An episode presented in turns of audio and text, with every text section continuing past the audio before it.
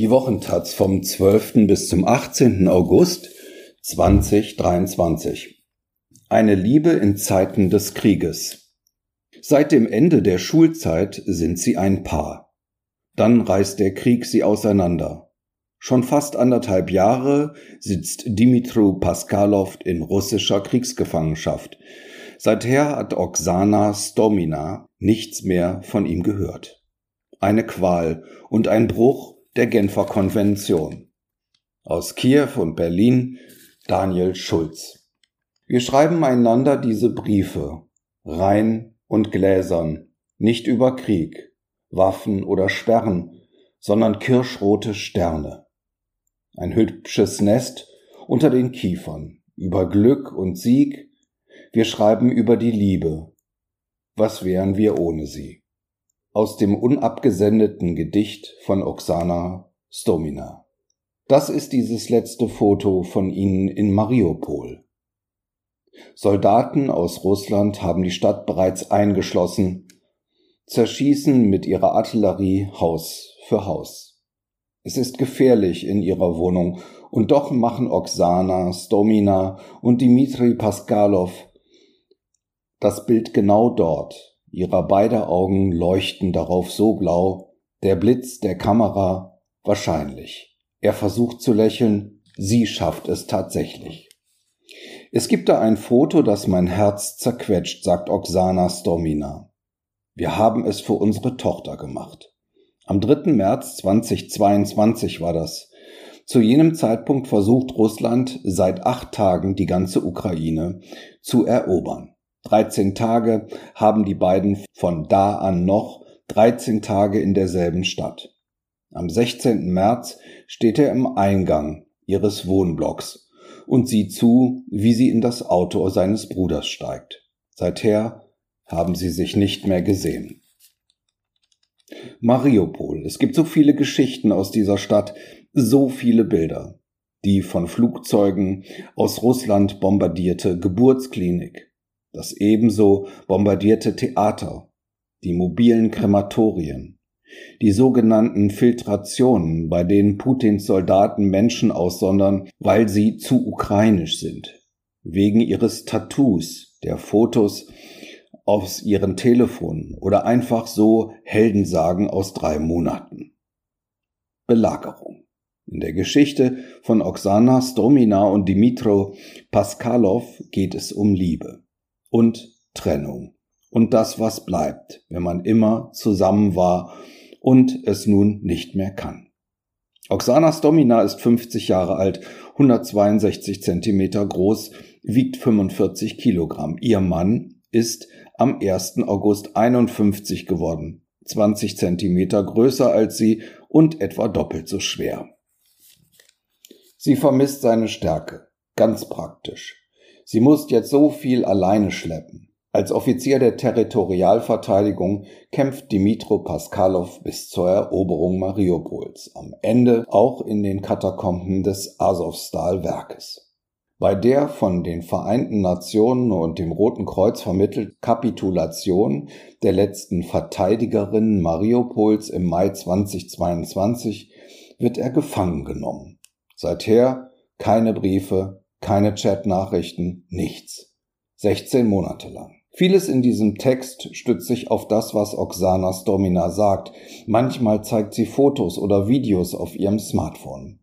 Das hat sie in ihrer Socke versteckt, an ihrem Fußknöchel, aus Mariupol herausgeschmuggelt. Alle Dokumente und die meisten Fotos hat sie in ihrer Wohnung gelassen, aus Angst vor der Filtration der Besatzer. Wir treffen uns zweimal für jeweils drei Stunden im krimtatarischen Restaurant Musafir in Kiew, fahren zusammen zwei Tage mit dem Zug von der ukrainischen Hauptstadt bis nach Berlin. Ein Literaturfestival hat sie eingeladen. Dort reden wir ebenfalls und auch in ihrem Hotel. Meist sind Übersetzerinnen dabei, während der Zugfahrt nicht. Mehrfach bittet Oksana Stomina, bestimmte Dinge über ihren Mann nicht in die Zeitung zu schreiben.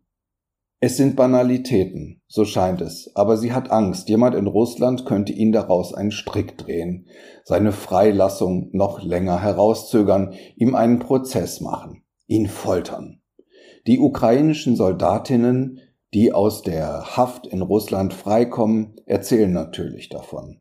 Oft sind es Schreckensgeschichten. Immerhin haben manche von ihnen Dimitro Paskalov gesehen und sagen ihr das. Dass er lebt, weiß Oksana Stomina. Sie schützt sich auch selbst. Dass sie selbst in der Kiewer Innenstadt wohnt, gibt sie preis. Aber wo genau? Das nicht. Oksana ist eine widerständige Erzählerin, sie lässt sich nicht einfach ausfragen, sie ringt um Augenhöhe. Wenn sie eine Frage nicht beantworten möchte, vielleicht weil sie ihr zu nahe geht, stellt sie die Antwort zurück. Oder sie redet sehr lange über etwas, das zwar die Frage nicht beantwortet, ihr aber wichtig ist. Oksana Stomina und Dimitri Paskalov sind beide in Mariupol geboren und haben die meiste Zeit ihres Lebens dort gewohnt. Sie kennen sich seit der Schule. Er ging in ihre Parallelklasse, sie sahen sich auf den Straßen und an den Stränden. Wir sind in demselben Meer geschwommen so sagt es Oksana. Zu ihrem ersten Rendezvous verabredeten sie sich, nachdem beide die Schule abgeschlossen hatten. Sie studiert dann in Russland. Kinderpsychologie und Pädagogik, arbeitet als Grundschullehrerin, unterrichtet Mathematik und hört wieder damit auf. Oksana Stomina will ihr eigenes Ding machen. Theater mit Kindern, Ausstellung. Aber es geht ihr nicht nur um Kunst.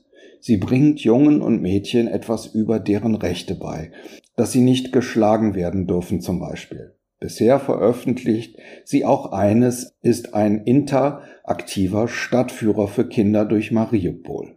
Und sie dichtet, aber eine Dichterin nennt sie sich nicht. Sie sieht sich als Mensch, der eben auch noch Gedichte schreibt. Dimitro, ihr Mann, erledigt den Papierkram, die kleinen Organisationen, die beide für ihre gemeinsamen Projekte gründen. Mit Dokumenten kann er gut. Er hat das schon gemacht, als er im Hafen des Azov-Stahlwerks gearbeitet hat und danach bei einer Firma, die Plastikkrümel verkaufte, recycelt aus den Tüten, Flaschen und anderen Müll. Sie die Kreative, die Künstlerin, er derjenige, der dafür sorgt, dass alles läuft. So ist das bei der Arbeit und in ihren beider Liebe spiegelt sich das auch. Ich bin wie ein Luftballon, tippt Obsana in ihr Telefon, irgendwo auf unserer Fahrt von Kiew Richtung polnischer Grenze. Wie assyrische Schrifttafeln reichen wir uns unsere Smartphones hin und her auf den Bildschirmen die durch Übersetzungsprogramme gejagten Fragen und Antworten, wenn es mündlich mit Russisch, Ukrainisch und Englisch nicht klappt. Dimitro hat meine Schnur gehalten, schreibt Oksana. Mit ihm kann ich fliegen, aber er lässt mich nicht so hoch steigen, dass es keinen Sauerstoff mehr gibt. Und ohne ihn? Wird sie fortgeweht? Sie lächelt, zieht die Augenbrauen hoch und zuckt mit den Schultern. In ihrem letzten gemeinsamen Tagen in Mariupol, da war es umgekehrt. Da war sie sein Halt.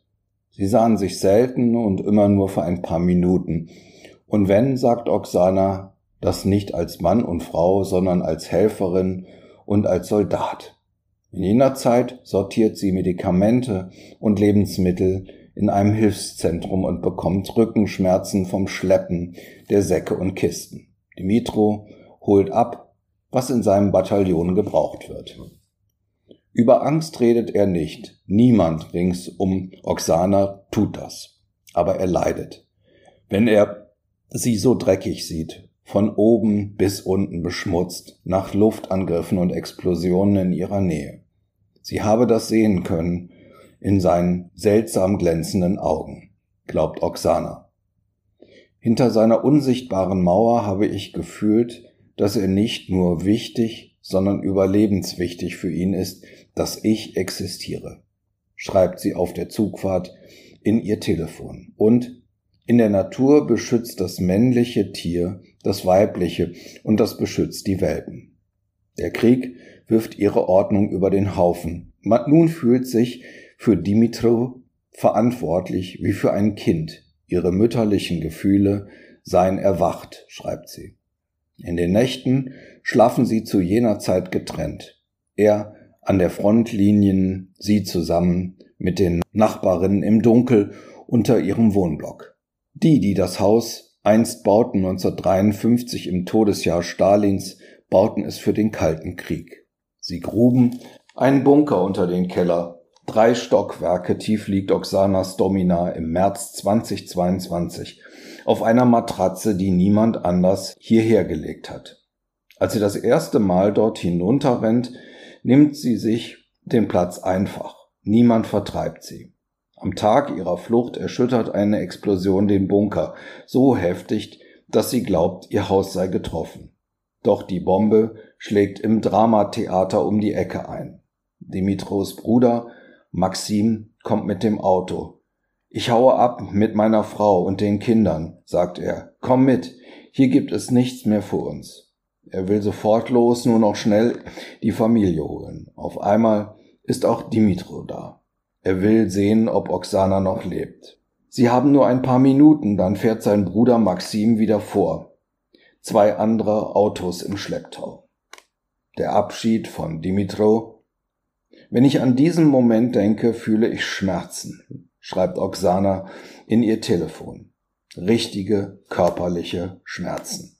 Auf dem Weg aus der Stadt erkennt sie nichts wieder. Verbrannte Autos vor zerstörten Häusern, zerstörte Häuser hinter verbrannten Autos. Russlands Soldaten haben viele Checkpoints errichtet. Für zehn Kilometer braucht der kleine Fluchtkonvoi sieben Stunden. Als sie die letzte Kontrolle hinter sich lassen, wollen sie nicht mehr anhalten. Wie viele Menschen, die aus Mariupol geflohen sind, erzählt auch Oksana von dieser Angst, die sie weiter einfach immer weiter nach Westen getrieben habe. Erst nach 1300 Kilometern macht ihr Schwager Maxim Halt.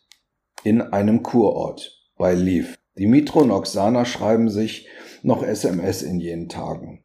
Zwischen Maschinengewehrfeuer und den Einschlägen von Granaten gibt es im Azovstal Stahlwerk eine Stelle, wo der Mobilfunk funktioniert. Es war gefährlich dort für die Soldaten, fast suizidal, sagt Oksana. Am 1. Mai 2022 kommt Dimitros letzte Nachricht. Zwei Wochen später schreibt ihr ein anderer Soldat in Dimitros Namen. Seither hat sie keinen Kontakt mehr. Dass er lebt, hat sie von entlassenen Kriegsgefangenen erfahren. 30 Briefe und 61 Postkarten hätte sie in den vergangenen 16 Monaten von Dimitro bekommen können. Mindestens. Laut der dritten Genfer Konvention Artikel 70 und 71 dürfen Kriegsgefangene ihren Angehörigen schreiben, und zwar wenigstens zwei Briefe und vier Karten im Monat. Außerdem ein Capture Card, eine Mitteilung über ihre Gefangennahmen. Jedes Land der Welt hat diese Konvention zugestimmt. Oksana aber sagt, Sie habe bis vor kurzem nicht einmal eine Bestätigung dafür bekommen, dass ihr Mann überhaupt Kriegsgefangener ist. Das internationale Rote Kreuz habe ihr das nicht sagen wollen, obwohl sie immer wieder dort angerufen haben. Oksana ist wütend auf die Organisation, die auf ihre Webseite von dem besonderen Mandat schreibt, das ihr die Genfer Konvention verleiht. Dazu gehört, Informationen über das Schicksal und den Verbleib von toten oder lebendigen Kriegsgefangenen zu sammeln und zu zentralisieren, um sie an die Parteien und ihre Familien weiterzuleiten. Oksana findet, die Organisation verspreche etwas, das sie nicht halte. Ein Sprecher des Roten Kreuzes in Kiew will Einzelfälle nicht kommentieren. Mitarbeiterinnen sagen, ohne eine Bestätigung des Verteidigungsministeriums in Moskau könne man einen ukrainischen Soldaten nicht zum Kriegsgefangenen erklären, selbst wenn man wisse, dass er einer sei. Und in Russland ließen sie sich eben Zeit. So erhält Oksana erst am 2. Juni 2023, über ein Jahr nach Dimitrus Gefangennahme, die offizielle Bestätigung, dass der Ukrainer namens Dimitri Paskalov, ein Kriegsgefangener. Wenn sie allein ist, unterhält sie sich mit ihm. Aber mit wem redet sie da? Mit sich selbst? Mit ihrer Vorstellung von ihm, einer Projektion? Du willst logische Antworten auf eine emotionale Frage, sagt Oksana. Sie schreibt ihm Gedichte. Sie sollen nicht nur für ihren Mann sein, sondern für alle in Kriegsgefangenschaft. Mit dem Vers, der eben über diesem Text steht, beginnt eines dieser Gedichte. Ein anderes, es heißt Sonnenblume, fängt so an. Es ist, Geliebter, als hätte sich die Erde zwischen uns geteilt, als würde ich im September und du im Februar noch verweilen. Oksana sagt, sie trage keine Röcke, keine Kleider mehr. Ich fühle mich nicht wohl darin, zu nackt. Sie bedecken nicht genug vor dem Krieg. Alles, was für sie natürlich feminin war, Make-up, eine bestimmte Art zu gehen, erscheint ihr nun unpassend. Sie hat das Gefühl, sich zu verwandeln, sagt sie, das Gefühl, dass wo Männer fehlen, Frauen mehr und mehr zu Männern werden. Dieses Auflösen von Rollenbildern durch den Krieg lässt sich seit 2014 beobachten. Nicht alle empfinden es als Befreiung. Auf der Fahrt nach Berlin trägt Oksana ausnahmsweise doch einen Rock. Sie habe sich dazu gezwungen. Ich fühle mich nicht mehr wie eine Frau, schreibt, schreit sie ins Telefon. Aber ich arbeite daran. Dimitris Körper fehlt ihr. Umarmungen sind wichtiger geworden. Mit ihrer Tochter, Freundin oder mit gerade eben noch Fremden.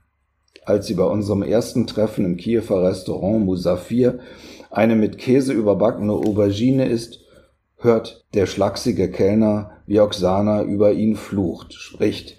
Er fragt, woher sie komme. Mariupol, sagt sie. Und du? Makivka, sagt der Kellner. Umarmung, seine Stadt, wurde schon 2014 erobert beim ersten Angriff Russlands auf die Ukraine auf der Krim. Die, die fliehen mussten, finden sich, sagt Oksana, Menschen aus Mariupol sowieso. Sieht sie ein Nummernschild aus ihrer Stadt, klopft sie an die Autoscheibe und fragt, wo habt ihr gewohnt? Etwa eine Stunde nachdem Oksana den Kellner umarmt hat, kommen Alexandre und Anja ins Lokal, zwei Menschen, die sie noch von zu Hause kennt. Anja sitzt neben Oksana, streichelt ihr über den Arm und über das Haar, lässt Oksana nicht mehr los. Manchmal, das erzählt Oksana später in Berlin, vergisst sie, wie Dimitros Stimme klingt. Dann schaut sie sich Videos auf ihrem Telefon an, etwa das, in dem sie und Dimitro lachend über einen Zaun klettern. Das war im Oktober 2019, als sie ein Museum besuchten und sich dabei sehr viel Zeit ließen, dass sie am Ende des Tages versehentlich eingeschlossen wurden. Gelegentlich fragt sie sich, ob Dimitro sich verändert hat in der Gefangenschaft. Einen Rückkehrer kennt sie, einen ukrainischen Soldaten, der von den Russen festgehalten wurde. Er will sprechen, sagt Oksana, aber gleichzeitig verstehst du, dass er eigentlich nicht reden will nicht über das, was ihm passiert ist, aber auch nicht über etwas anderes. Er hat sich zusammengekrümmt, in sich versteckt. Kürzlich, an Dimitros 51. Geburtstag, traf Oksana sich mit gemeinsamen Freundinnen in Kiew. Seine Mutter rief an. Sie ist krank und sie weinte, denn sie weiß nicht, ob sie lange genug lebt, um ihren Sohn noch einmal wiederzusehen. War es ein harter Tag? Es war hart, tippt Oksana in die Übersetzungsfunktion ihres Telefons. So, wie jetzt, jeder Tag hart.